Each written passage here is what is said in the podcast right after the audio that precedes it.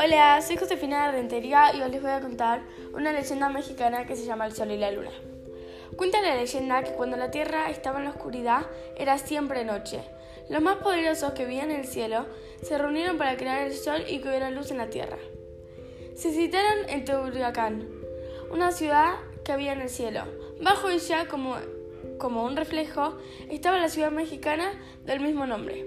Se dice que en esa ciudad de Teotihuacán ascendieron una enorme hoguera. Aquel poderoso que quisiera convertirse en el sol debía saltar esta hoguera para resurgir como el sol. Se presentaron dos candidatos para ser el sol. El primero era grande, fuerte, hermoso, rico y además estaba vestido con ropa de lujo y adornado con piedras preciosas. Esto ofrecía a sus compañeros oro, joyas como muestra orgullo.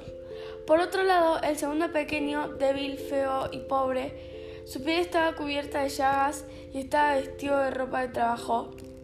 Como el segundo era un ser muy pobre, solo podía ofrecer la sangre de su corazón y sus buenos humildes sentimientos. Cuando llegó la hora de saltar a la abuela, el grande y rico no se atrevió.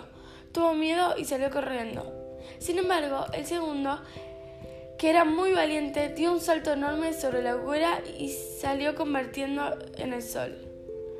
El primer candidato, al verlo convertido en el sol, sintió vergüenza y sin pensarlo mucho tomó carrerilla y saltó a la hoguera. En el cielo apareció un segundo sol. Los demás poderosos estuvieron de acuerdo que no podían existir dos soles en el firmamento, así que decidieron apagar el segundo para eso tomaron un conejo por las patas, con mucha fuerza lo lanzaron contra el segundo sol. El brillo de este se disminuyó rápidamente y tras poco tiempo se convirtió en la luna. Si te fijas bien durante los días de luna llena, puedes ver la figura de un conejo que es que acabó el segundo sol y dio vida a la luna.